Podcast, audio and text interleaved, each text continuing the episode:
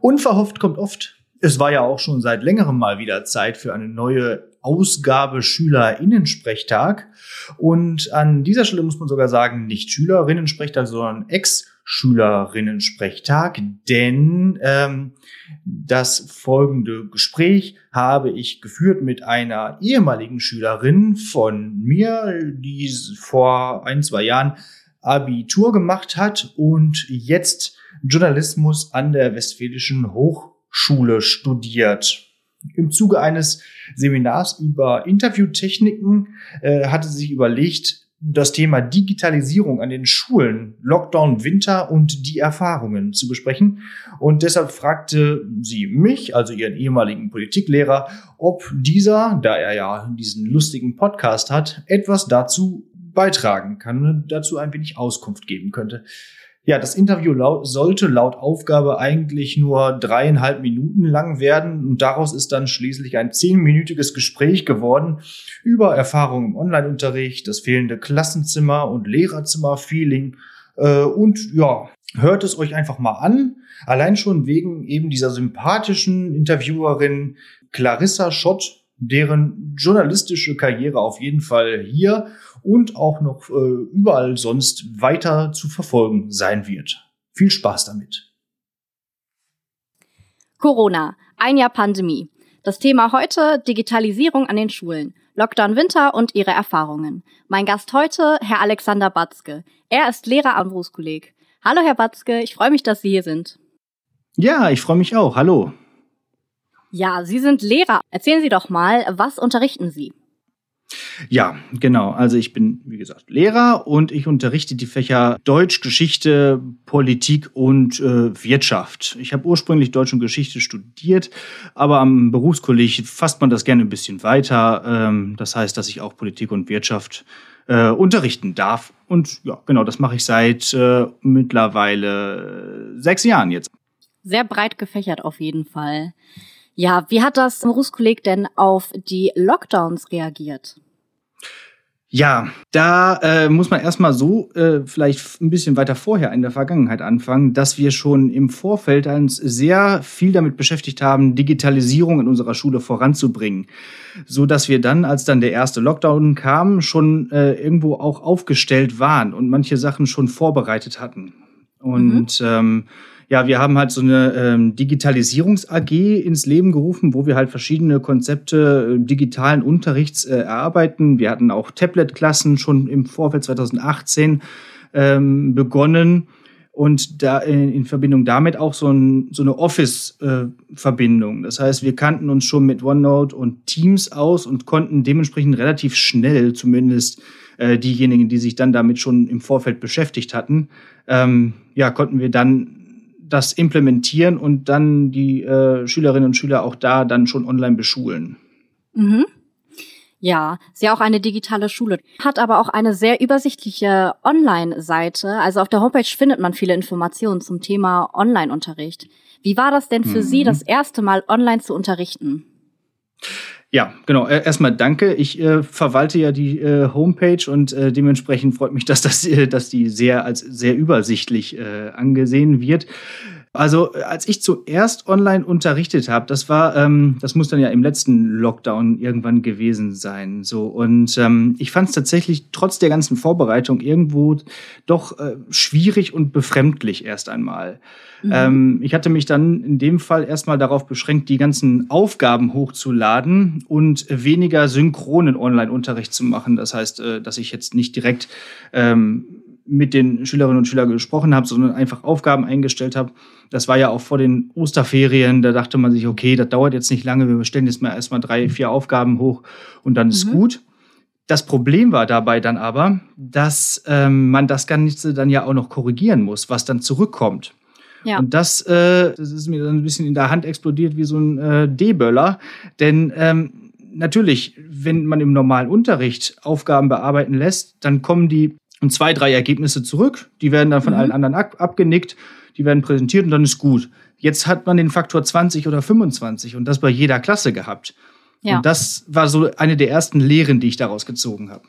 Ja, haben Sie denn das Gefühl, dass Ihre Schüler da trotz dessen fleißig sind, ähm, was die Aufgaben angeht? ja, ähm, halb, halb. Also einige, einige profitieren durchaus davon, wo man auch merkt, okay, im Unterricht sonst gar nicht so viel mitgemacht, aber hier auf jeden Fall gezeigt, dass da äh, Potenzial vorhanden ist, dass die Aufgaben fleißig erledigt werden. Aber manche sind auch komplett abgetaucht und hatten sich gerade im ersten Lockdown auch darauf beschränkt zu sagen, ja, ich bin dann mal weg.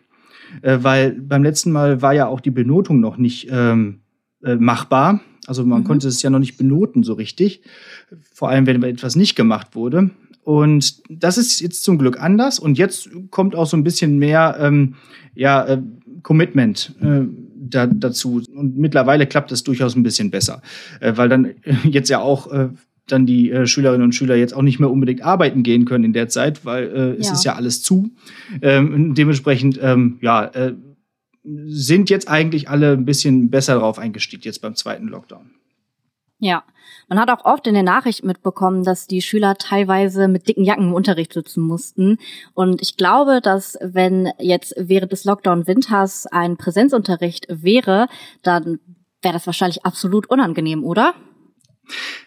Da ähm, muss ich unser Lüftungssystem erwähnen, was wir an der Schule haben, denn wir haben so ein bisschen die Ausnahme, wir mussten die Fenster nicht ständig aufreißen, da wir so ein Lüftungssystem haben, was die ge gesamte Luft des Raums ständig um ähm, äh, wälzt. Ähm, da waren wir eigentlich ganz gut in unserem relativ neuen Gebäude. Ähm, für die Allgemeinheit kann man aber sagen, dass das sehr unangenehm wäre. Was aber auf jeden Fall auch bei uns unangenehm ist, dass man ja trotzdem in dieser Zeit krank wird. Und ja. äh, dann ist natürlich selbst bei einer kleinen Erkältung sofort die Frage, ist da jetzt Corona am Start oder, äh, oder was ist das jetzt? Dann wird erstmal ähm, vorsichtshalber äh, ein großer, großer Teil der Klasse in Quarantäne geschickt und dann hat man wieder mehrere Probleme. Also ja, das Präsenzunterricht wäre jetzt tatsächlich schon schwierig gewesen. Und da hat man auch vor den Ferien gemerkt, da war auch Unmut da, mhm. das immer noch weiter zu verantworten. Ja. Sind Sie denn froh darüber, dass es jetzt zu den kalten Tagen Homeschooling gibt oder wären Sie lieber im Klassenzimmer?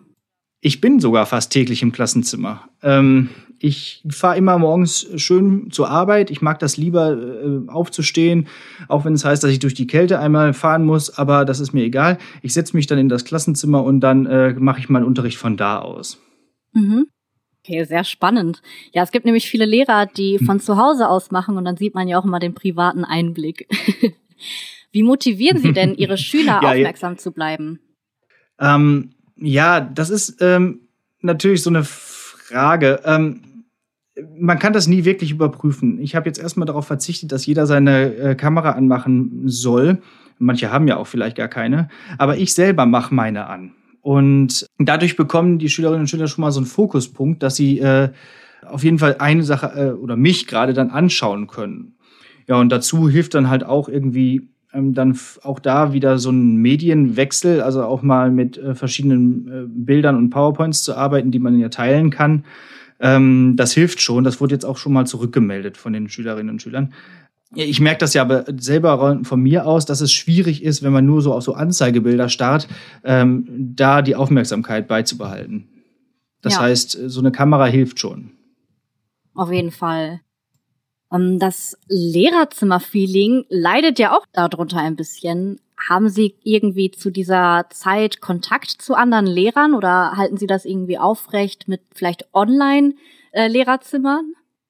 Ja, das haben wir so ein bisschen gemacht. Wir hatten uns so eine WhatsApp-Gruppe eingerichtet, wo wir immer hin und her schreiben, das auch schon vorher.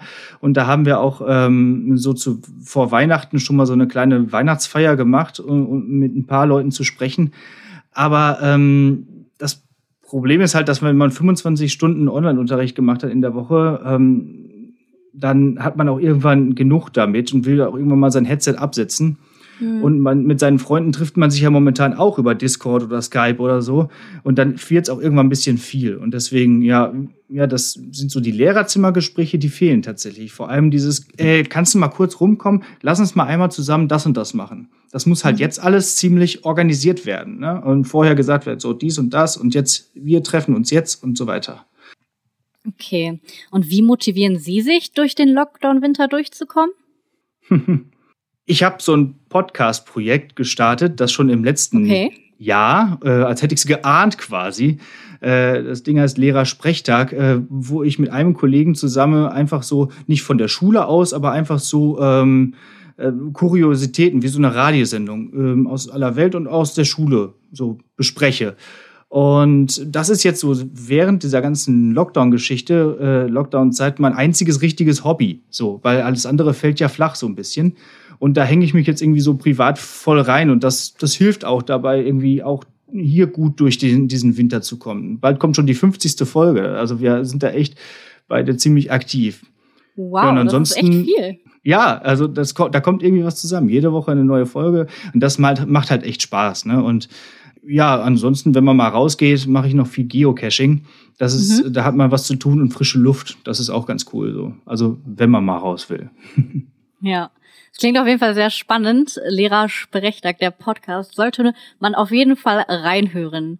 Ja, Herr Watzke, ich freue ja, mich sehr. Dankeschön für das Interview und ich hoffe, dass Sie noch einen schönen Tag haben.